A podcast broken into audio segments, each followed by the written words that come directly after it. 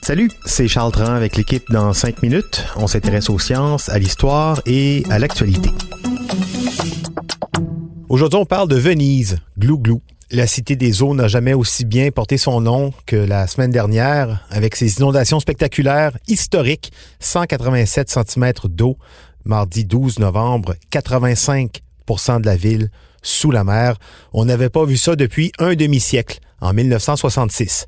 Intensité exceptionnelle donc, mais quand même, les périodes d'inondation à Venise, les aqua alta, les eaux hautes, comme on dit là-bas, c'est tous les ans au printemps et à l'automne. C'est normal, hein, vu l'endroit où a été construite la ville, mais justement, on se demande bien pourquoi on a eu l'idée de bâtir une cité dans une lagune.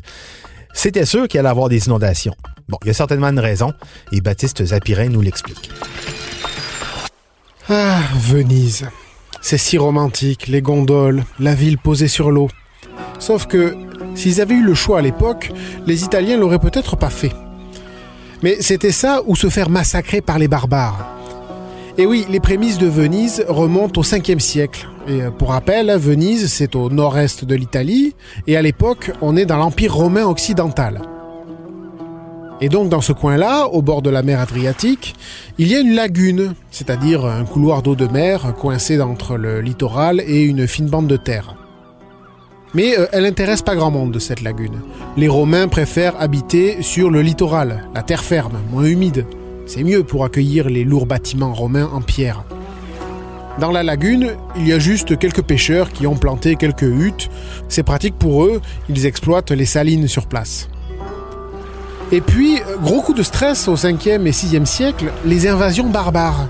Les Romains voient débouler au fil des ans les Huns, venus d'Asie, menés par l'impitoyable Attila, et ensuite deux autres peuples, les Ostrogoths et les Lombards. Alors, les 1 plus 2, ça fait 3.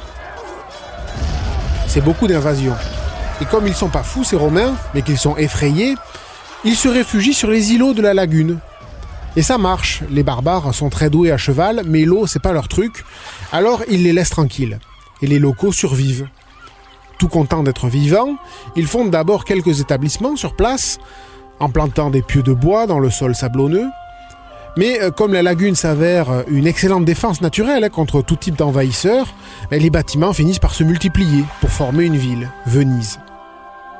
Et de 697 à 1797, pendant 1100 ans, elle sera même la capitale de ce qu'on appellera en Italie une république indépendante, la République de Venise, une cité-État très puissante, empire colonial grâce à ses redoutables navires et ses commerçants très influents. Mais c'est une autre histoire. Pour ce qui nous intéresse maintenant, c'est-à-dire pourquoi Venise est tout le temps inondée, il y a donc sa fondation sur un sol de sable et d'argile, la ville s'enfonce dans l'eau naturellement de quelques centimètres à chaque siècle pour ça. Venise est donc toujours inondée. Il y a un mètre, un mètre trente d'eau en permanence en ville. Les crises comme celle qu'on vient de voir, ce sont simplement des marées plus hautes que d'habitude. Il se trouve aussi que les marées peuvent être assez fortes dans la mer Adriatique, surtout en période d'équinoxe où l'attraction de la Lune sur la mer est plus forte et provoque des marées plus hautes. Bref, ça arrive toujours au printemps et en automne, d'où la crise récente. Et si ce n'était pas suffisant, il se trouve que les Italiens ont construit dans les années 1930 un port industriel sur le littoral, le port de Marghera.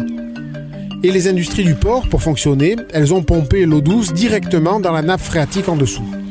Et la nappe a fini par s'effondrer sur elle-même.